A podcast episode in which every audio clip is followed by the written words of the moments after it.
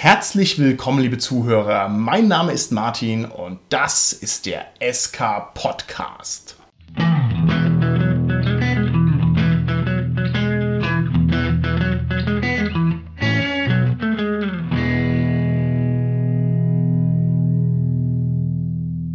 Bei mir heute im Studio sind meine lieben Gäste, die Tanja, der Carsten und der Holger. Hi, hier ist die Tanja. Hallo, hier ist der Carsten. Ja, hallo, der Holger hier. Der SK Podcast ist ja ein Podcast, der für Power steht, ja, für rohe, uneingeschränkte Power. Und aus diesem einfachen Grund haben wir uns für die heutige Folge für das Thema Power Gaming entschieden, um das mal hier angemessen aufzunehmen. Ich frage direkt mal in die Runde rein. Wie schaut's aus mit euch, ihr Lieben? Seid ihr Powergamer? Ich als zarte, schwache Frau bin natürlich keine Powergamerin. Das schließt sich ja inhaltlich total aus. Uh, Carsten, bist du ein Powergamer? Gelegentlich in Ansätzen und Teilen. Das hast du aber sehr schön gesagt. Hast du dunkle Geheimnisse, lieber Carsten, die über deine Cthulhu-Kultisterei hinausgehen? Die mit der Cthulhu-Kultisterei natürlich zu tun haben. Oh, hervorragend. Erzähl, hast du eine Figur gespielt, die sehr überdreht war, der man vielleicht, wenn man ganz besonders fies wäre, Powergaming unterstellen könnte? Ja, da muss ich aber jetzt das Genre wechseln, weil die Power-Gaming-Figuren in Cthulhu ja nicht so lange überleben oder geistig gesund bleiben. Und zwar, nein, das war in einem Fantasy-Setting, das war ein Priester eines Kriegsgottes und der war halt super mächtig, weil er halt schon sehr erfahren war, halt also schon sehr hoch gelevelt war, quasi maximale Kampf- und sonstige Werte hatte und natürlich noch als Priester des Gottes auch noch den Gott um Hilfe im Kampf anbeten konnte. Also der war halt super mächtig. Hat es dir Spaß gemacht, die Figur zu spielen? Ja, schon. Die ist ja auch gewachsen, das war das Schöne, weil die ja wirklich über Jahre so mächtig dann irgendwann wurde und dann war es halt nur schwieriger, dann irgendwann für die halt nochmal Herausforderungen zu finden. Aber die gab es dann auch in bestimmten Abenteuern. Okay, wunderschön. Da greife ich den Ball gleich mal auf und beantworte meine eigene Frage, wie man das niemals machen darf als Moderator. Aber es passt gerade so gut, weil wenn du mir sagst, du hast sozusagen den powergamerigen Krieger gespielt, ich hatte das gleiche als Zauberer. Ich habe eine meiner ersten Figuren erstellt und die war natürlich ein Magier, der halt unglaublich viele Zaubersprüche konnte und unglaublich viel Mana hatte und dementsprechend immer zu aus dem Vollen geschöpft hat und der allen anderen Figuren in der Gruppe dermaßen abgedreht überlegen war, dass es also im Nachhinein echt peinlich ist. Aber mir hat es wirklich Spaß gemacht und ich wollte das auch machen. Also ich muss sagen, ich habe es eigentlich genossen. Wenn ich dann Spielleiter war, ist er auch immer so ein bisschen mitgelaufen, schweigend, hat die Erfahrungspunkte halt trotzdem bekommen. Ich meine, klar. Hat er noch geholfen, wenn die anderen wirklich Schwierigkeiten hatten, die Helden, und nicht mehr weitergekommen sind? Wenn ich in meinen dunkelsten Erinnerungen krame, dann glaube ich, dass der dann irgendwann als NSC auch aufgetreten ist und hat dann massiv auch die Abenteuer mit beeinflusst. Also er war dann so am Wegesrand und hat dann so sagen können, hey, ich kann alle Probleme für euch lösen. Also peinlich, oh Gott. Ja, aber lebt er noch? Also sprich, haben ihn die Mitspieler leben lassen? Ja, er lebt in meinem Herzen. Ja. und in irgendeinem alten Ordner wird er noch vor sich hin träumen, so ist es. Lieber Holger, erlös mich, erzähl mir deine Powergamer-Sünden. Was gibt's da zu berichten? Ja, nicht so viel. Ich habe damals, als man noch Computerrollenspiele gespielt hat, so Baldur's Gate-Zeiten, da konnte man ja seinen Charakter auswürfeln und dann würfelt man halt so lange, bis der gut ist. Ne? das mache ich übrigens heute immer noch so. Oh, das ist irgendwie auch eine Charakterfrage. Ich kenne also mehrere Leute, die wirklich dann halt hundertmal die Würfel werfen, bis halt alles glänzt. Also ich sag mal, ich mache so ein bisschen abgespeckt. Zum Beispiel, als wir Elementations gespielt haben, da habe ich mir halt so einen Würfelwurfgenerator geholt und habe halt mal, keine Ahnung, 30 Mal den Charakter auswürfeln lassen und habe dann halt, hab dann halt einen guten ausgesucht. Ja. Okay, aber da fällt mir gerade noch eine Sache ein, die, naja, ich weiß nicht, ob das wirklich Powergaming ist. Ich glaube, wir müssten uns nachher über den Begriff mal unterhalten. Aber wir hatten so ein Abenteuer, das kennt vielleicht auch der ein oder andere. Das ist so ein Solo-Abenteuer, wo man dann mal einen Trank findet, der sämtliche Attribute um zwei Stufen nach oben hängt. vielleicht kennt es jemand, ich schmeiß das nur mal so in den Raum. Und naja, natürlich haben wir in der Anfangsrunde, haben dann tatsächlich jeder Einzelne dieses Solo-Abenteuer durchgespielt. Ich weiß jetzt nicht, ob das Powergaming ist, aber. Cool wäre es okay, natürlich gewesen, wenn ihr es mehrfach gespielt hättet, das Abenteuer. Nee, geht mehrfach nicht. diesen, ach so, geht nicht, ja. Ja, vielleicht gleich, wenn wir bei der Praxis sind, ein Trick hier, um seine Helden hochzuleveln. Ich meine, nichts ist besser als Solo-Abenteuer. Ja, da hast du den Vorteil, dass du halt wirklich deinen Held im Vergleich zu den anderen Figuren in der Gruppe mächtig nach vorne bringen kannst, wenn du halt nur schön Solo-Abenteuer wieder spielst. Ja, das ist richtig. Bei uns war das dann so, dass man sich die einfach gut geschrieben hat, die Punkte, weil man gesagt hat, ich habe das ja eh schon mal gespielt. Ja, ich schreibe mir ganz effizient nur noch die Erfahrungspunkte auf. Ah, lame, lame, lame, lame, lame.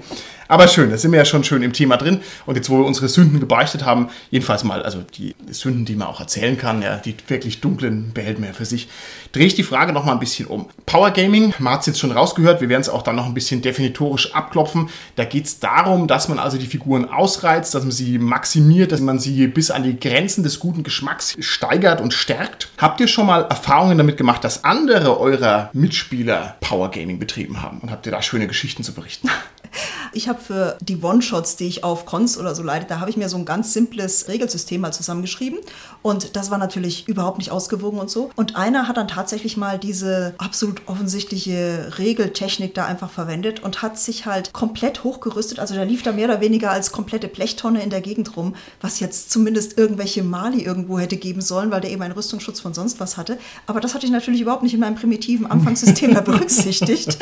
Also man hätte ihn eigentlich noch auf ein Skateboard stellen und mitschieben müssen und dann nach vorne schieben. Ja, er hat es halt ausgereizt. Das ist ja herrlich, Tanja. Das heißt, du hast dir die Mühe gemacht und hast ein eigenes System präsentiert und der hat es dann gleich ausgenutzt und hat die Defizite unter die Nase gehalten. Oh. Ja, naja, eigentlich war es ja kein eigenes System, in das ich Arbeit gesteckt hätte. Ich habe zwei Systeme einfach zusammengefummelt und da eben ein einfaches System gemacht, damit man halt schnell mit Würfeln durchkommt. Das war eigentlich das Ziel. Und natürlich war das nicht vollkommen ausgearbeitet. Ja. Tja, ist es noch Power Gaming, wenn das Regelsystem schlecht ist? Uh, eine Frage, über die wir uns auch den Kopf noch zerbrechen werden. Carsten, was sind deine Power Gaming Erfahrungen als Komplement? Es ist tatsächlich eine Szene, die ich im Kopf habe und das ist in einem Abenteuer gewesen, das ich auch als Spieler auf einer Con erlebt habe und im Gegensatz zu dir, Tanja, war das wirklich ein etabliertes Fantasy-System. Und die Szene war folgende wir sind irgendwie von einer Übermacht angegriffen worden und einer der Charaktere, der stand auf der Mauer und es ging sechs Meter in die Tiefe. Der ist dann mit seiner hoch erhobenen Waffe die sechs Meter in die Tiefe auf die Feinde, die sich da genähert haben, gesprungen. Und allein diese Aktion und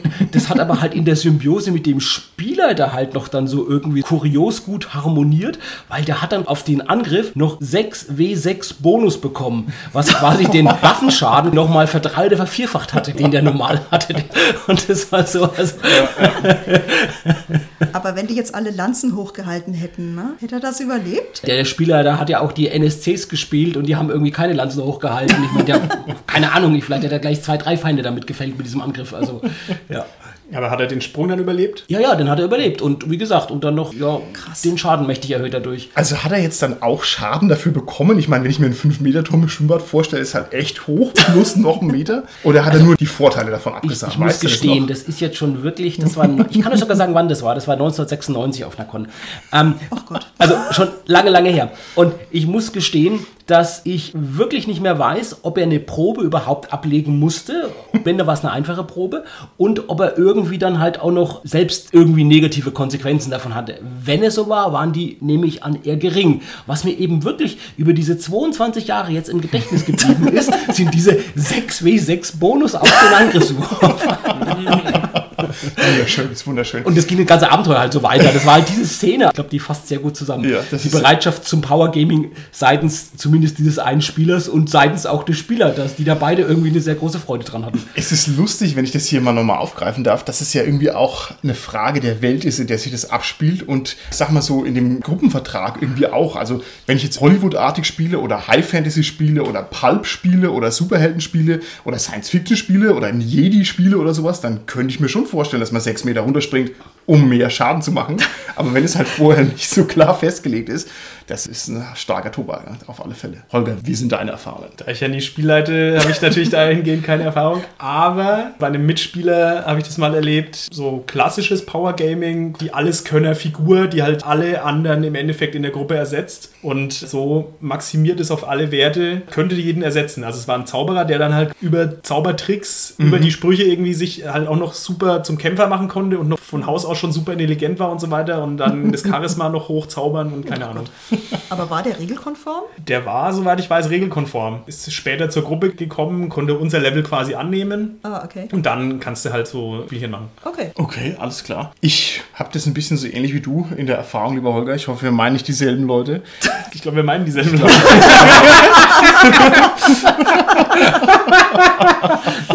Gut, dann werde ich die Geschichte nochmal aus der Perspektive des Spielleiters aufgreifen. Tatsächlich ist es so, dass mir das Multislotting, ich habe es auch schon mehrfach erwähnt, einfach ernsthaft auf die Nerven geht. Ich weiß gar nicht, warum mich das so stört. Vielleicht, weil ich so ein Kontrollfreak bin und mir denke, okay, du hast die Nische, du hast die Nische, du hast die. Bitte sei glücklich damit. Und wenn jemand sagt, nein, ich will alle Nischen abdecken und ich bin der Hans Dampf in allen Gassen, ich bin, nein, wie soll ich damit nur umgehen? Das strengt mich an und dann ärgert es mich, weil ich es irgendwie für rücksichtslos empfinde, obwohl es mich als Spieler ja gar nicht betrifft. Ich weiß nicht, ob ihr das nachvollziehen könnt. Ich empfinde das auch als Power Gaming, wenn jemand sagt, ich bin schlau und stark und schön und cool und hart und zäh und jung und ein Elf. Aber wenn die Würfel doch jetzt so gefallen sind. Ja, ist richtig. Und wahrscheinlich ist er voll der Psycho oder sowas, weil er muss irgendwas Negatives haben, ne? Massenmörder oder so. Ne? Stimmt, du meinst, der muss seine 10.000 Punkte, die er für Vorteile ausgegeben hat, ja auch irgendwo wieder reinholen, ja? Genau. Okay.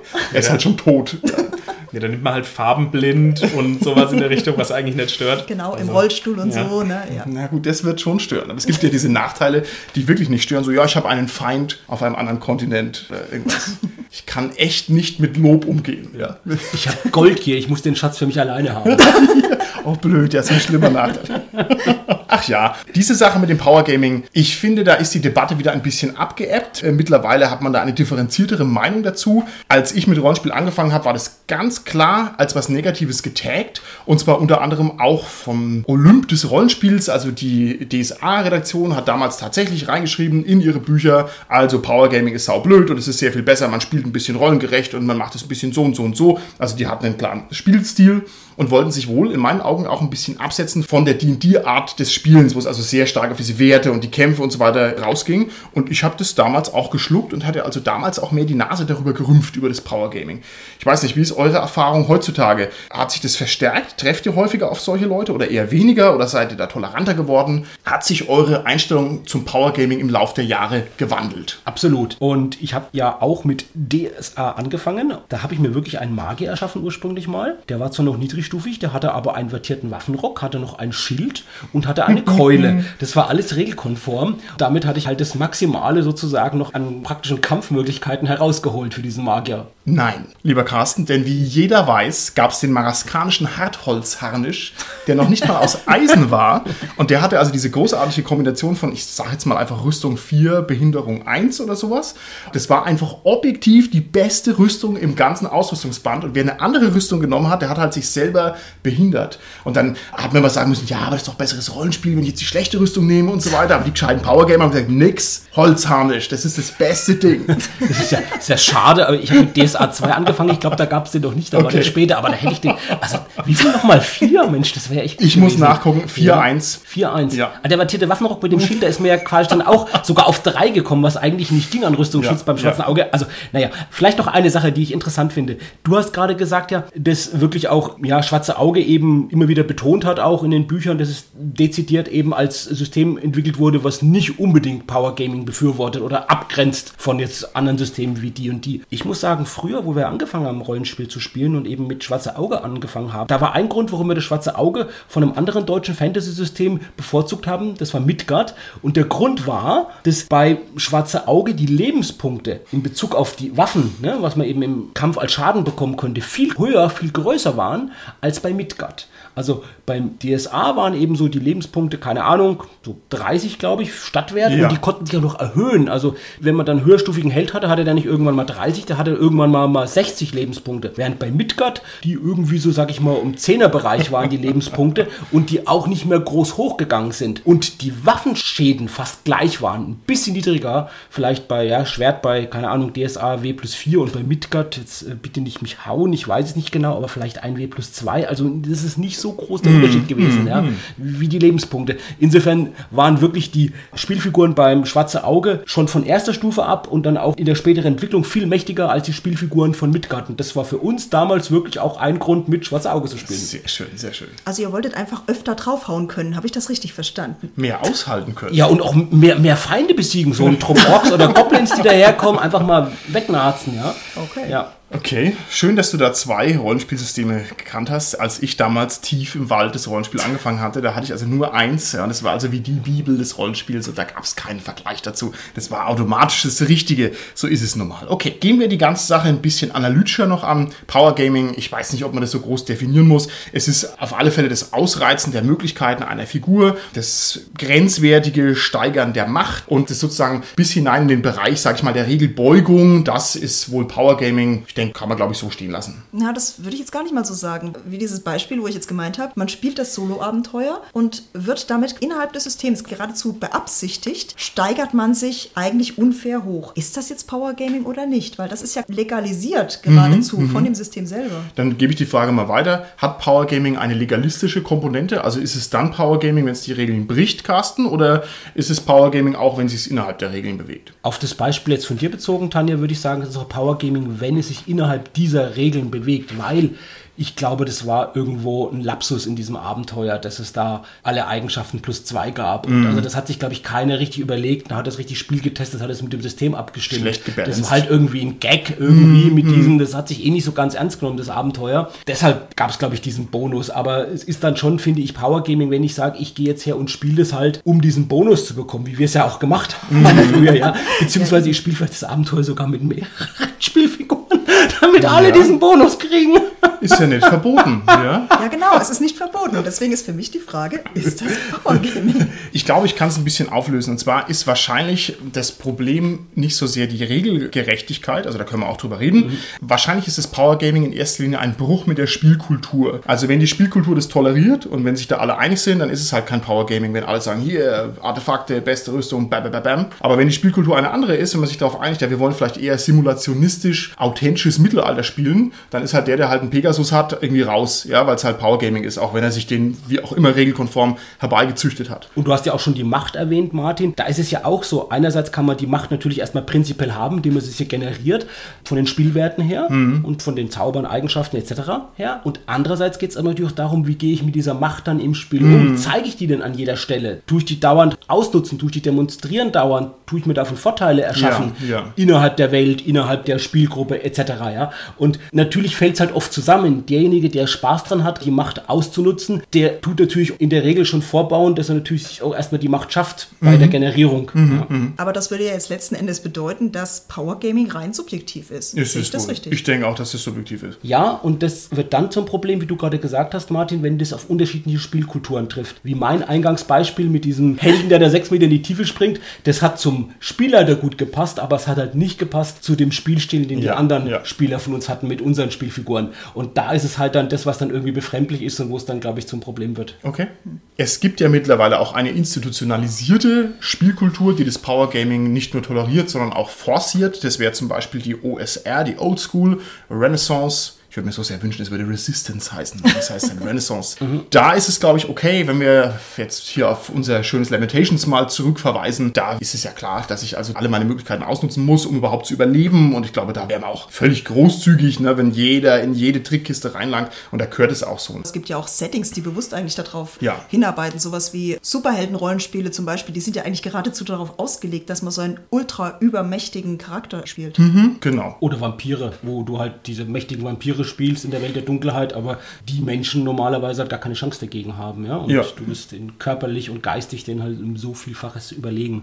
Ich gehe trotzdem wieder zurück auf meine Ausgangsdefinition, nachdem wir es jetzt ein bisschen versucht haben einzukleistern. Also ich denke schon, dass das Ausreizen der Möglichkeiten einer Figur schon Power Gaming ist, wenn es halt so nicht vorgesehen ist. Und wie extrem das dann ist, ist sozusagen wieder der Spezialfall und der konkrete Fall. Okay, ich würde euch fragen, wer festlegt oder noch eins tiefer, wer feststellt, wann Power Gaming vorliegt. Wer ist es, Holger? Wer sagt, Moment, das ist mir zu viel Power Gaming. Müsste immer derjenige sein, der dann neidisch ist auf den anderen. Schon, ne? Ich denke mal, das ist wieder das, was der Carsten sagt. Es hängt vom Spielstil ab. Wenn derjenige halt eher realistisch spielen will und die Mitspieler machen dann Unfug sozusagen, im Sinne von Power Gaming, dann würde der das wahrscheinlich bemängeln. Wer legt denn fest, was die Spielkultur ist? Das ist wahrscheinlich die zugrunde liegende Frage. Wenn wir jetzt zu viert, wie wir am Mikrofon sitzen, Mittelalter-Rollenspiel spielen und zwei wollen simulationistisch spielen und zwei wollen es krachen lassen. Wer hat denn dann die Kultur festgelegt? Ich würde mal sagen, das wird im Gruppenvertrag festgelegt. Eigentlich. also man muss sich halt vorher mal drüber unterhalten und mal einig sein, was man jetzt machen will. Ich meine, spätestens nach der ersten Runde weiß man es dann eh. Wenn man es vorher festlegt, wäre schon ganz gut. Also man verhandelt nicht vorher irgendeinen Gruppenvertrag aus. Üblicherweise ergibt sich das dann. Habe ich mir auch gerade gedacht, Tanja. Ich denke, wenn man zu Hause spielt mit seinen Leuten, ist das einfach so ein intuitives Einverständnis, das man halt trifft. Das ist eine Annahme, die man macht, wo man vielleicht eben nicht drüber redet und wo es, glaube ich, in den meisten Fällen auch passt, eben weil die Spielkultur sich angeglichen hat, weil die gemeinsam gewachsen ist. Das wird eher dann ein Problem, wenn ich halt mit neuen Leuten spiele in der Gruppe, ja, oder mit Leuten spiele, die ich gar nicht kenne, wie auf einer Con zum Beispiel. Und meine Erfahrung ist halt, wenn irgendjemand tatsächlich Power gamet, da sagt man vielleicht einmal so scherzhalber so ein bisschen, hey, Power Gamer, wenn der sich ständig wiederholt und man sagt das häufiger, dann sollte sich der Betreffende vielleicht mal Gedanken machen. Ich weiß nicht, also ich habe schon zumindest mal erlebt, dass man einen mal drauf angesprochen hat, hey, du Power Games doch schon wieder und der hat es dann tatsächlich reduziert. Also das kann durchaus funktionieren. Ich habe mal einen rausgeschmissen aus der Gruppe. Ups. Aber da war das Power Gaming nur noch sozusagen der letzte Strohhalm auf dem Kamel, wo ich gesagt habe, nee, der ist auch noch, nee, danke. so geht's nicht. Weil mir das öfters auffällt bei Cons, da gibt es halt dann immer so ein paar Leute, die extrovertiert sind und sehr stark das Spotlight an sich reißen und immer irgendwie versuchen, was zu machen. Und viele, da gehöre ich auch dazu, die so ein bisschen sich hinten anstellen sozusagen, beziehungsweise so ein bisschen das erstmal passieren lassen und dann vielleicht irgendwann mal eingreifen. Ist es dann quasi schon Power Gaming, wenn jemand das Spotlight stark an sich reißt? Das finde ich eine super interessante Frage. Ich könnte es gar nicht so richtig beantworten. Auf alle Fälle ist das Rollenspielereignis ein hochkomplexes, multidimensionales Ding. Da spielt ja zum Beispiel auch rein die reale soziale Dynamik, also auch außerhalb der Gruppe. Es spielt zum Beispiel der Spielort und die konkreten Machtverhältnisse in Anführungszeichen spielen mit rein. Also wer kann wen theoretisch aus der Wohnung raushauen oder wem gehören die Regelwerke, also auf ganz verschiedenen Ebenen. Ich kenne das auch. Ich bin selber so einer, der dann viel redet und viel Platz und Raum braucht und so. Und ich glaube schon, dass das auf jeden Fall irgendwie problematisch ist. Ob es Power Gaming ist, keine Ahnung. Was sagst du, Tanja? Also ich sehe das überhaupt nicht als Power Gaming an, weil im Grunde, ich meine, man kann ja auch als Charakter, der eigentlich jetzt gar nicht irgendwelche Stärken hat, kann man ja durchaus auch sich das Spotlight nehmen und da sehe ich einfach den Unterschied. Weil das sehe ich eher als aktives Spielen oder sagen wir als, naja, überaktiv spielen, also als, ja, Spotlight-Dieb, aber nicht als Power Gamer. Ich glaube, dass das ineinander übergeht. Ich glaube, dass jemand, der viel des Spotlights sich krallt, dass der auch in-game theoretisch Vorteile haben kann. Also, dass das schon ein bisschen Hand in Hand geht, dass sich das nicht so ganz sauber trennen lässt. Aber weiß ich jetzt auch nicht. Carsten? Ganz prinzipiell, dass es halt aktivere und passivere Spieler gibt, denke ich, ist erstmal grundlegend kein Problem, weil, wie Robin DeLaw schon gesagt hat, eben die passiven Spieler auch ihre Freude dran haben und dadurch, dass sie eben ihre Rolle so spielen, wie sie spielen, oder Holger? Ja, durchaus. Wenn es halt zu viel wird, dann ja, also danke. Wenn es halt dann wieder zu extrem wird und dann halt wirklich, die, sag ich mit die Freiheit auch der ruhigere eingeschränkt wird, dann ist es auf jeden Fall, hast du ja gesagt, Martin, auf jeden Fall schon störend. Und ich habe mir jetzt überlegt, wann würde ich sagen, ist es Power Gaming und wann ist es vielleicht kein Power Gaming? Und ich glaube schon, dass ich sagen würde, es ist Power Gaming, wenn ich den Verdacht habe, a, so wie die Figur jetzt gespielt wird, passt es nicht zu dem, wie die Figur grundlegend angelegt ist. Also angenommen, das ist jetzt jemand aus der Adelschicht und die Kontakte sind aber jetzt Bauern und ganz einfache Leute und der geht her und unterhält sich dauernd mit den Bauern und passt gar nicht zu seinem Stande und das interessiert ihn gar nicht und er hält sich jetzt kumpelhaft mit denen, weil er jetzt gerade angebracht ist irgendwie fürs Abenteuer. Das ist die eine Sache, wo ich sagen würde, es geht in die Richtung des Power Gamings. Die andere Sache ist, wenn ich den Verdacht habe, dass die Spielfigur schon so erschaffen wurde, damit es halt eben so ein Multislotter ist, damit es halt viele Sachen abdeckt und damit es halt genau die Spielfigur schon vom Gerüst her genau das begünstigt, dieses Verhalten an am Spieltisch. Wenn ich das gerade nochmal aufgreifen darf mit dem Multislotter, weil mich das ja auch persönlich stört und weil ich da auch ein bisschen so diesen Power Gaming Vorwurf schon gerne mal erhebe. Jetzt haben wir ja normalerweise den Dominik mit am Mikrofon, unseren Jungspund, ja, den ich ja liebe wie meinen eigenen Sohn. Wer weiß, vielleicht ist er sogar. Ja. Der ist auf alle Fälle auch ein Multislotter, aber der geht damit ganz offen um. Der sagt, darauf hat er Bock, er möchte das gerne so machen und dann konstruiert man halt den Rest ein bisschen ihm zugunsten und dann läuft es wie Butter. Dann ist er halt der, der halt drei Slots hat und die anderen haben nur einen und das geht. Ich kenne es von anderen Gruppen auch. Also das ist nicht genuin immer ein Problem, sondern nur, wenn es halt mal ein Problem ist. Aber da muss ja noch irgendwas dabei sein, damit es dich jetzt nicht stört, Martin. Unabhängig davon, dass es Ja. jetzt vielleicht dein Sohn sein könnte. Also da muss ja noch irgendwas dabei sein. Ich würde vermuten, dass es darin liegt, wie er tatsächlich die Figur spielt. Oder wie er die Macht vielleicht ausnutzt. Weil er sie nicht ausnutzt. Der ist ein sehr kompetenter Spielleiter und auch ein guter Spieler. Das heißt, er ist niemand, der ihm in die Parade fährt oder den anderen den Spotlight klaut und so weiter. Der genießt es einfach, würde ich jetzt mal sagen, soweit ich das einschätzen kann. Und damit ist es völlig unproblematisch und funktioniert dementsprechend auch gut. Also Multislotting ist also per se erstmal kein Problem offensichtlich. Also müsste man eigentlich zwischen problematischem und nicht problematischem Power Gaming unterscheiden, sehe ich das Ja, richtig? das auf alle Fälle. Es geht sogar noch ein bisschen tiefer, das ganze Problem. Und wir müssen aufpassen, dass wir uns nicht selber in die Tasche lügen, weil wir doch irgendwie so deutsch rollenspielerisch sozialisiert sind. Und ich finde, man hat so eine automatische Ablehnung gegen das Power Gaming. Und ich möchte das nochmal auf den Prüfstand stellen. Also wir haben es ja jetzt schon ein bisschen kritisch auch gesehen, aber nochmal grundsätzlich. Wenn wir sagen, wir spielen ein kompetitives Spiel, ein Spiel, was klare Ziele hat, also hier dieses Oldschool-Zeug im Prinzip, oder ich sag mal das klassische D&D, ist es nicht das primäre Recht eines jeden Rollenspielers, dass er seine Möglichkeiten maximal ausnutzt. Und wenn ich jetzt zum Beispiel mich selber angucke, ich bin auch eher der Typ Tactician, mir macht sowas schon auch Spaß. Also ich kann jetzt nicht sagen, dass ich da mich nicht dran amüsieren könnte, dass ich sage, haha, ich kombiniere das mit dem und habe dann größere Erfolge. Das ist schon was, was mich also auch tief befriedigt. Könnte es vielleicht sein, dass das Power Gaming eigentlich die grundsätzlich richtige Art zu spielen ist und wir haben nur irgendwie so eine komische Handbremse im Kopf drin. Was sagt ihr dazu? Das strikte sich einfach an die Regeln halten, finde ich absolut in Ordnung. Also so betrachtet würde ich dir eigentlich zustimmen. Ich denke, was die wahre Art des Rollenspiels ist, ist, wenn ich einfach meine Figur ausspiele mit den Möglichkeiten erstmal und wenn die doch auch natürlich Macht hat, wenn die mehr Macht hat als die anderen Wesen, Rassen, Menschen in der Welt. Deshalb, ich spiele ja auch in fast allen Systemen einen Helden und will auch irgendwo ein Held sein. Und da bin ich natürlich dann, wenn ich irgendwelche herausragenden Dinge mache, die ich vielleicht als Mensch schon nicht machen könnte, hier meine Figur machen kann. Und das ist natürlich schon, denke ich, der Reiz, den wir haben beim Eskapismus, beim Rollenspiel, dass wir halt vorstellen, mal so eine Figur zu sein, die halt irgendwo in gewisse Sinne Macht hat. Und das ist ureigen im Rollenspiel und das ist nur natürlich und das ist auch völlig in Ordnung so.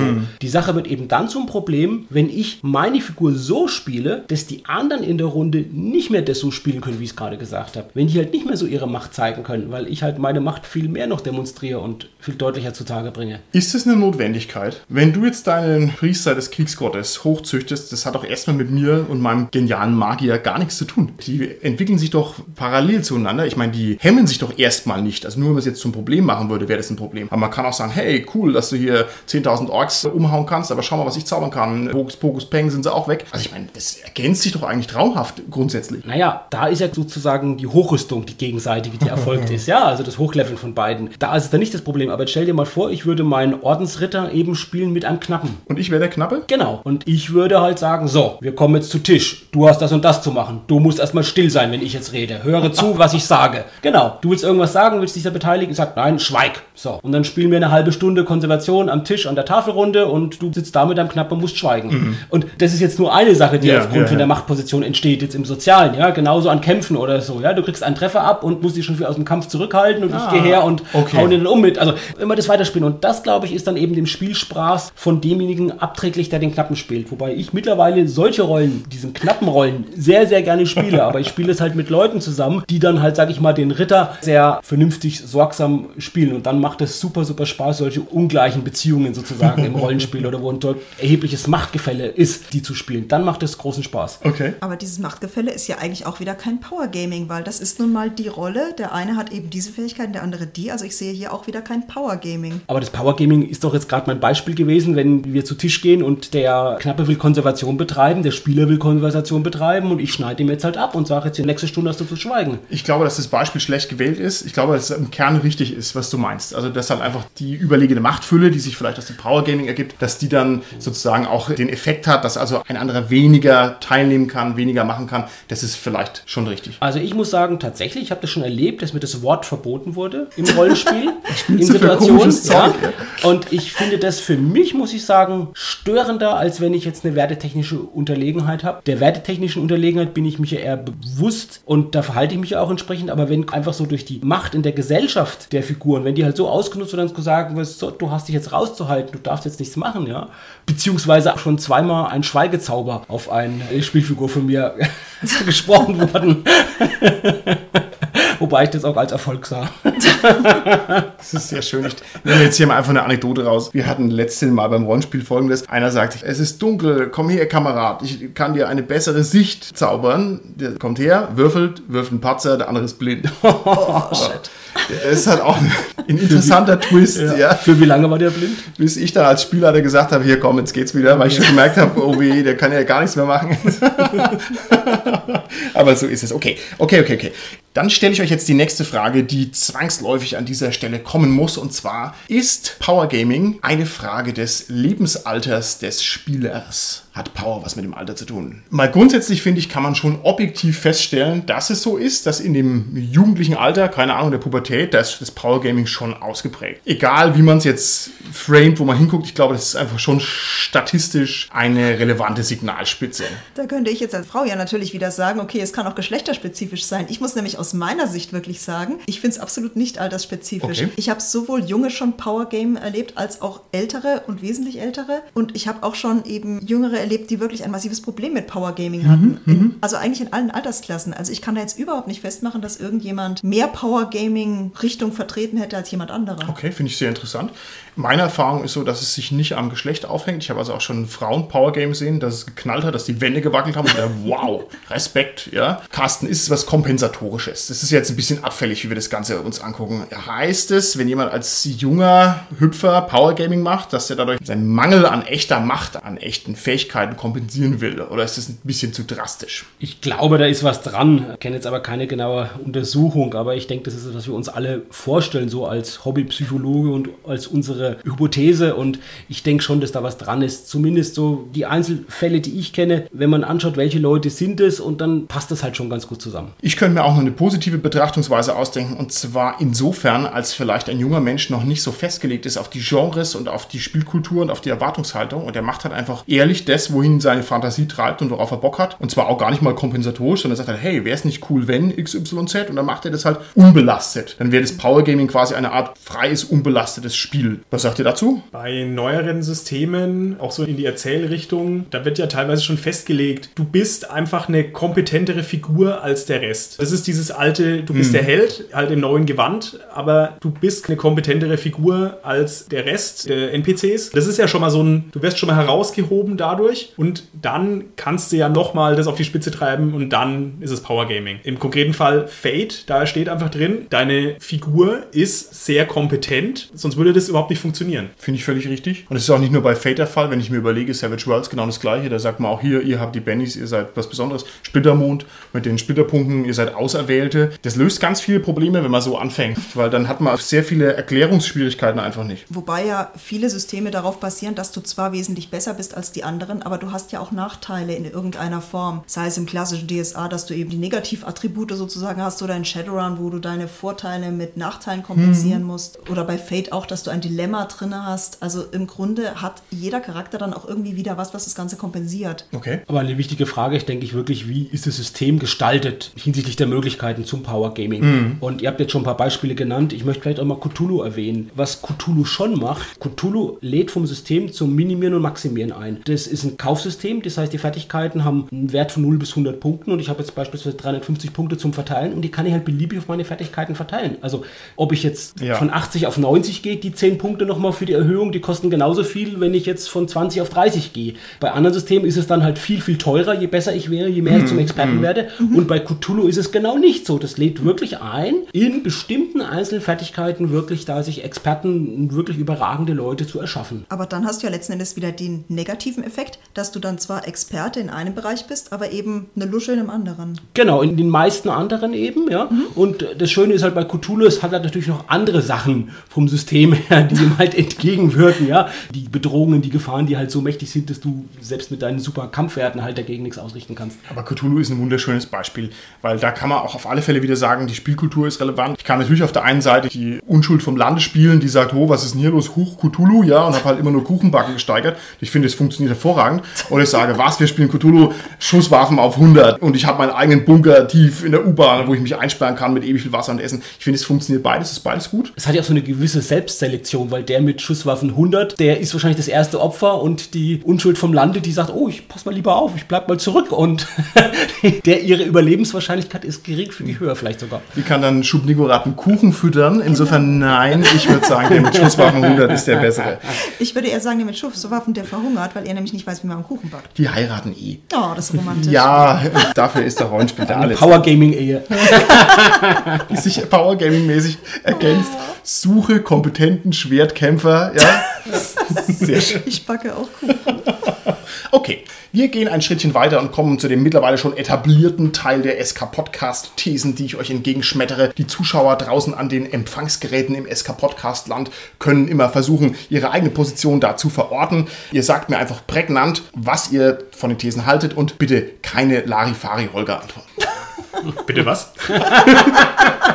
Keine Larifari-Antwort. Meine erste These lautet, ein Rollenspieler hat ein genuines Recht auf Power Gaming. Innerhalb der Regeln, ja. Solange es die anderen nicht zu sehr stört, ja. Beide falsch, wie schon beim letzten Mal. Ja, Power Gaming haben wir definiert als ein Ausreizen der Möglichkeiten, als ein Bruch mit der Spielfigur. Das heißt, es kann kein genuines Recht auf Power Gaming geben, denn sobald es ein Teil der Spielkultur ist, ist es ja kein Power Gaming mehr. Ich gehe weiter zur nächsten These. Sie lautet: In einer Spielwelt, deren Parameter der Spielleiter bestimmt, ist Power Gaming unsinnig. Also du meinst jetzt, weil da der Spieler der Gott ist und selbst wenn der Spieler sehr mächtig ist, kann der Spieler da immer noch einen oben draufsetzen? Absolut korrekt. Dann ist es ja einfach nur so ein Wettrüsten. Der Spieler, gut, er hat jetzt kein Recht, haben wir gerade festgestellt, aber wenn er es trotzdem macht, er muss natürlich irgendwie so ein bisschen zur Rechenschaft gezogen werden oder mal so ne, einen kleinen Klaps kriegen, dass er brav ist. Im Endeffekt wäre das halt ein Wettrüsten und das will man ja eigentlich nicht. Vor allem deswegen interessant, weil es ja ein Wettrüsten gegen Gott ist. Wer macht sowas? Also ich widerspreche der These ganz klar, weil ich sage, ein guter Power Gamer kennt die Regeln und die Spielwelt besser als der Spielleiter. Und die Regeln und die Spielwelt definieren natürlich auch die Parameter. Wenn der das eben besser kennt, dann kann er natürlich noch viel besser das beeinflussen, beziehungsweise auch den Spielleiter verleiten, bestimmte Dinge zu machen, die sein Power Gaming dann wiederum begünstigen. Hervorragend. Dem man dem halt hilft bei den Regeln, zum Beispiel, dem man sagt, ja, an der Welt verhalten sich die so und so gegenüber meinem Ritter. Wow. Die würden jetzt so und so reagieren, weil der kommt ja da und daher und da und da ist dieses Verhalten üblich und so weiter und so fort. Das ist ja großartig. Das heißt sozusagen, den Spieler in die Pfanne hauen durch überlegene Kompetenz, finde ich toll. Aber ohne dass der Spieler das merkt, Natürlich. das ist der Trick dabei. Hervorragend, hervorragend. Ich muss mir Notizen machen, sollten wir jemals wieder miteinander spielen, lieber Carsten. Jetzt muss ich da mehr auf der Hut sein. Nächste These. Power Gaming entlarvt einen schlechten Charakter eines Spielers. Carsten? Charakter eines Spielers, nicht Charakter eines Charakters. Ja, ja. Stimmt's oder stimmt's nicht? Ja, wir glauben, dass es so ist, aber aufgrund einer Verhaltensweise kann man eigentlich relativ schlecht auf den Charakter des Spielers schließen. Oder eines Menschen generell. Und ich sage definitiv nein, weil die Power Gamer, die ich kennengelernt habe, die waren keine schlechten Charaktere, sonst hätte ich mit denen nämlich gar nicht gespielt. Rollenspielpolizei, wir haben Figur und Charakter vermischt. Jetzt, wo du sagst, Tanja, das stimmt. Ich kann mich an wirklich einige Beispiele von Leuten erinnern, die zwar Power Gaming, so wie wir es definiert haben, definitiv betrieben haben, die aber irgendwie so gut und überzeugend auch ihre Figur gespielt haben, dass es einfach auch Spaß gemacht hat, da ein Stück weit zuzusehen, in der passiven Rolle auch und eben auch mit der Figur zu interagieren. Und ja, also so war's. Besonders wenn die Leute halt mit einem gewissen Zwinkern das Ganze dann eben machen, wie zum Beispiel bei meinem System. Es war halt einfach so, dass er mit einem gewissen Zwinkern das Ganze dann ausgereizt hat und das war in Ordnung. Der Junge war okay, also da habe ich jetzt gar keine Probleme mit gehabt. Mich überzeugen eure Argumente nicht. In meiner Erfahrung sind die Power Gamer auch schon meistens immer die Pfeifen. Ja, wo man sagt, uh, uh, uh, uh, also wenn jemand die Spielkultur bricht, da musst du schon echt guten Grund dafür haben. Da musst du also schon so charmant sein, dass du das wirklich mit einem Augenzwinkern rüberbringst. In meiner Erfahrung muss ich sagen, die Power Gamer sind die Pfeifen. Und das entlarvt also wirklich den schlechten Charakter eines Spielers. Holger löst es auf mit einer Larifari, nein, mit einer klaren, Diplomatischen einer klaren Antwort. Ich gehe da mal mit dem Carsten überein. Man kann da nicht unbedingt drauf schließen. Also gut, ich rette mich in die nächste These. Sie lautet, ohne die Möglichkeit zum Power Gaming fehlt eine bedeutsame spielerische Motivation. Wenn es darum geht, bestimmte Probleme und Herausforderungen zu lösen, indem man halt seine Fertigkeiten, Fähigkeiten halt wirklich gut einsetzt, dann stimmt es. Ich würde sagen nein, weil ganz einfach die Regeln ja eigentlich nichts mit der Motivation der Figur zu tun haben. Weil die Figur, die kann ja auch total unterdurchschnittlich sein und hat jetzt eben trotzdem eine spielerische Motivation. Eine Sekunde ganz kurz, es geht schon um die, Moti- um die Motivation der Figur, oder? Das heißt, Tanja, du würdest sagen, wenn jemand Lust hat, die Bauchtänzerin zu spielen, dann macht er das auch, wenn er nicht Bauchtanz auf 10.000 steigern kann, sondern er hat dann sozusagen eine andere Motivation zum Spielen. Kann ich auf alle Fälle nachvollziehen. Aber die Progression ist halt so ein fest verdrahtetes Ding vom Rollenspiel. Es ist das, was das Rollenspiel der Kultur insgesamt vererbt hat. Jedes Computerspiel hat eine Progression drin. Aber die Progression kann ja auch in den Erfahrungen sein, die die Figur macht und einfach Ja. die Sachen, die sie erlebt. Also das würde ich jetzt nicht unbedingt auf die reinen Ja. Werte, die ich dann ausreize, runterbrechen. Ja, okay, ich schließe mich dir an. Wenn ich jetzt mich entscheiden muss für die eine oder andere Seite, dann würde ich auch sagen, das stimmt nicht. Das ist keine bedeutsame spielerische Motivation, jedenfalls nicht zwingend. Okay. Nächste These. Power Gaming entlarvt ein triviales Rollenspielverständnis. Richtig oder falsch? Also wenn man das jetzt mal als wahr definieren würde, dann würdest du ja quasi sagen, dass OSA trivial ist. Ja, das stimmt. Das ist auch der Vorwurf, den man der Oldschool Renaissance macht. Man sagt, es ist einfach trivial. Die beknackten Dungeons, die beknackten Zufallstabellen und dann die beknackten Kämpfe. Es macht halt absurd viel Spaß und es ist halt erfrischend, aber man kann jetzt auch nicht sagen, dass es halt die ganz hohe Kunst ist. Also irgendwie ist schon was dran. Aber jetzt müssen wir wieder zurückkommen, warum spielt man Rollenspiel? Weil es Spaß macht. Ja. Und das ist ja dann die Hauptsache. Natürlich hängt es dann wieder von der jeweiligen Person ab. Wenn dir OSA halt Spaß macht, dann ist es dein Rollenspielverständnis vielleicht. Dann definierst du darüber dein Rollenspielverständnis so ein bisschen. Du könntest vielleicht auch was anderes machen, aber ja, willst du halt nicht. Okay. Und wenn du das dann schauspielerisch eher machst, also das Rollenspiel, wenn dir das gefällt, es ist ja trotzdem nicht schlechter oder besser, es ist gleichwertig. Ja. Dazu fällt mir die OSR-Bibel ein, die der System Matters Verlag auf Deutsch übersetzt hat. Der Autor hat da ganz interessant argumentiert, warum eben gerade OSR-Rollenspiel nicht trivial ist. Okay. Und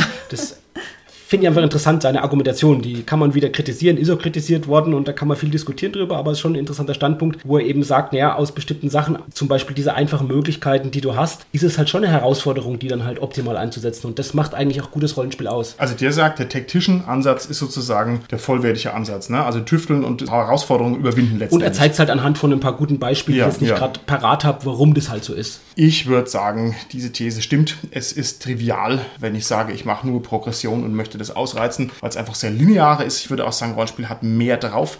Aber ich habe natürlich ein großes Herz für die Oldschooler da draußen, bin wahrscheinlich selber auch ein bisschen einer. Gehen wir am besten mal weiter. Nächste These. Die Tatsache, dass es Möglichkeiten gibt zum Power Gaming, entlarvt ein defizitäres Regelsystem. Das kann ich jetzt natürlich aus vollstem Herzen bejahen, wenn ich mein defizitäres Rollenspielsystem anschaue. Aber das wäre jetzt mein Einzelfall. Okay. Ich würde es etwas umformulieren. Ich würde sagen, es gibt bestimmte Regelsysteme, die begünstigen die Möglichkeit, die Wahrscheinlichkeit zum Power Gaming. Ja. Und es gibt Regelsysteme wie Basic Roleplaying, wo Cthulhu auch dazu gehört, das trotz Min-Maximizing eben das nicht begünstigt, sondern eher ein Stück weit verhindert. Wenn ich jetzt aber an ein begünstigendes Rollenspielsystem denke, da ist es zum Beispiel wirklich ja DSA 1 bis 3, glaube ich, mit einem Würfelsteigerungssystem der Talente. Da kann man halt auch bescheißen. Das haben wir ja alle früher gemacht auch. Oh Und ja. da ist es halt natürlich so, dass derjenige, der mehr halt bescheißt, der ist dann eher halt, ja, dass er dann übermächtige Spielfigur sich generiert als jemand, der halt weniger bescheißt. Oder halt so Kaufsysteme, ihr hattet es ja am Anfang ja schon auch gesagt, die halt wirklich so bestimmte lame Nachteile haben, wo ich mir halt große Vorteile, die hohe Spielrelevanz haben, einkaufe und dafür Nachteile generiere, die sich halt überhaupt nicht im Spiel auswirken. Ich würde jetzt hierbei vor allem daran denken, dass natürlich irgendwie jedes Regelsystem defizitär ist. Wie komplex und ausgefuchst soll denn ein Regelsystem sein, dass es keine Lücken hat? Also das gibt es wahrscheinlich gar nicht. Ne? Man müsste sich ja im Bereich der Naturgesetze bewegen, um das sozusagen wirklich äh, komplett abzuschließen. Das kann man natürlich auch vergessen. Und noch einen weiteren Gedanken. Bei vielen Regelsystemen gibt es Powergamer-Bremsen drin, die einem so richtig auffallen. Und man sagt, ah, aus gamistischen Gründen darf der Zauberer nur drei Sprüche haben und nicht so viele, wie er gerne möchte, weil sonst wäre er stärker als der Krieger. Und ich weiß es nicht. So sehr wie ich das verstehe, dass das drin sein muss, so sehr geht es mir gegen den Strich. Ich möchte mich also eigentlich lieber austoben. Also bezogen auf die Thesen, die wir jetzt schon haben, die ja teilweise ja ein Verständnis für Power Gaming ausdrücken, aber auch gleichzeitig auch Vorbehalte, kann man vielleicht schon fragen, wenn man konsequentes Power Gaming betreibt, muss es dann wirklich zwangsläufig in Tränen für die anderen enden oder ist es doch möglich? Das ist eine interessante These, dass es in Tränen enden muss. Natürlich gibt es ja die Rüstungsspirale, ne, die Wettkämpfe, die sich steigern und dann letztlich auch das Anrennen gegen die Göttlichkeit des Spielleiters ja, oder die Unendlichkeit der Welt, die irgendwie sinnlos bleiben muss. Puh, Ich meine fast ja. Ich glaube, wenn man konsequent Power gamet, am Ende macht es entweder keinen Spaß mehr oder die Welt ist im Eimer oder die Gruppe ist kaputt. Ich würde sagen, das ist keine gute Idee, um langfristig regenerierfähigen Spaß zu erzeugen. Ich dachte jetzt in wirklich realen Tränen im Sinne von, der Spieler wird aus der Gruppe geschmissen oder sowas, was wir jetzt ja auch schon als Beispiel hatten. Wenn du natürlich sagst, dass es irgendwann den Spaß nicht mehr bringt, das definitiv ja. Irgendwann wird es einfach mal langweilig. Dann muss man mal was anderes machen. Dann kann man wieder zurück. Also Beispiel OSA jetzt wieder. Dann, ja, ich spiele fünf Jahre OSA. Irgendwann macht es mir keinen Spaß mehr. Dann spiele ich halt mal was anderes und dann kann ich wieder zurück. Und ich sage nein, weil, wie gesagt, wenn man es mit einem gewissen Augenzwinkern macht, dann kann das durchaus auch charmant sein. Ich möchte mal die gepowergamte romantische Komödie haben. Noch mehr Sahnetorten, den Verliebten ins Gesicht geballert. okay, okay, okay. Dann machen wir vielleicht jetzt zum Ausklang der Folge noch ein paar Praxisansätze durch. Wie kann ich denn erkennen, ob einer meiner Spieler ernsthafte Powergaming-Wünsche in sich trägt? Also ich habe jetzt hier meine fünf Mann vor mir sitzen ja, und denke, ah cool, mit meinem romantischen Komödienabenteuer, wo es um nichts geht, da komme ich voll gut an. Und irgendwo ist ein Powergamer. Ja, wie kriege ich denn raus, ob jemand meiner Spieler ein Powergamer ist. Ein Hinweis dafür ist halt schon die Spielfigur, die sich generiert hat. Weil wir schon festgestellt haben, dass es bestimmte Charaktere gibt oder Spielfiguren gibt, die sich halt dafür besonders eignen. Das wäre halt der Priesterkrieger zum Beispiel, der halt schon gleichzeitig zwei Professionen und zwei Möglichkeiten in sich vereint, der halt irgendwo halt göttlich zaubern kann und gleichzeitig halt auch gut kämpfen kann. Und solche Figuren werden eher von Powergamern gewählt. Ja? Wenn dann noch jemand ist, der vielleicht noch gleichzeitig adelig ist, ist ein weiterer Hinweis dafür. Ja. Das hat aber im Einzelfall überhaupt nichts zu sagen, aber es gibt halt bestimmte statistische Hinweise. Also wenn ich 100 Leute habe, die so eine Figur haben und 100 Leute, die einen Bauern haben, den sie spielen, dann würde ich wahrscheinlich bei dem Priesterkrieger mehr Powergamer finden als bei den 100 Bauern. Okay. Ja, dem stimme ich zu. Eigentlich kann man bei der Charaktererstellung schon feststellen, ne? wenn einer so mit ganz unschuldigen Augen fragt, ach, könnte ich vielleicht noch das dazu nehmen? Und man überlegt, das passt jetzt eigentlich so gar nicht Ja. dazu, aber hu. Ich würde sagen, man legt einfach Kekse auf den Tisch und der, der sofort reinlangt und sich fünf nimmt, ist der Powergamer. Oder hungrig. Oder hungrig. Genau. Finde ich interessant, Tanja, weil ich würde sogar sagen, das Problem bei Powergamer ist, die kannst du da gar nicht sehen, weil die bringen nämlich ihre Figur schon mit. Ja, ich habe ähnlich gedacht wie du, Carsten. Ich habe mir auch gedacht, der wahre Trigger ist, wenn jemand irgendwie heimliche Vorteile hat, mit denen er erstmal gar nicht so hausieren geht, sondern so, ah, übrigens, ich bin ja auch noch adlig. Also wenn du das erst so in Sitzung 3 rauskriegst, das ist eher noch der härtere. Genau, die quasi so dem Spielleiter vor dem Abenteuer den, das Charakterblatt mit dem Kleingedruckten servieren, sich das quasi dadurch sanktionieren lassen, ja, und absegnen lassen und dann halt Ja, danach ja. irgendwann mal, ah ja, da steht aber adelig, ne? Ja, Genau, ja. unterschreib bitte hier, hier und hier.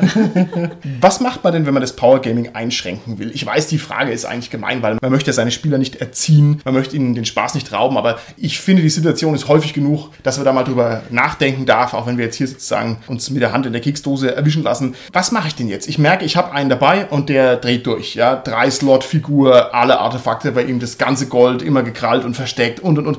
Wie schränke ich es denn ein? Und jetzt sagt keiner Outgame mit ihm reden, weil ja, ich weiß schon, dass man das macht, aber natürlich haben wir das schon gemacht in unserem Beispiel und der hat sich also als sturer Hund erwiesen. Ah, das ist schade. Ich würde ihn halt in-game eben darauf ansprechen. Wenn, wie gesagt, fünfmal kommt Power Gamer, das kommt beim ersten Mal noch mit einem breiten Grinsen und dann verschwindet das Grinsen immer mehr. Und wenn er beim achten Mal von allen Seiten mit Power Gamer angebrüllt wird, hat er das hoffentlich verstanden. Aber das ist doch nicht in-game. Das ist quasi in-game, weil es ja in-game fällt. Ach so, okay, okay. Also- als flankierende Maßnahme. Sozusagen. Gruppendruck, das ist ganz schön hart. Carsten, was würdest du machen? Ich werde es versuchen, spielerisch zu lösen, wobei das wirklich schwierig ist. Wir tendieren dazu, in so einer Situation immer irgendwelche so schwarze Pädagogikmethoden anzuwenden, Ja. dass wir eben den Ja. bestrafen relativ Ja. schnell. Und meinen, fälschlicherweise, kriege ich immer wieder in Diskussionen mit dem Internet, wenn solche Beispiele genannt werden, ein Spieler der sagt, was soll ich machen? Und dann werden immer so Vorschläge gemacht, dem quasi konsequent im Spiel zu zeigen, dass das unrealistisch ist, dass es nicht geht und den quasi zu bestrafen. Und das klappt aber nicht, sage ich. Das klappt Ja. nicht. Ja.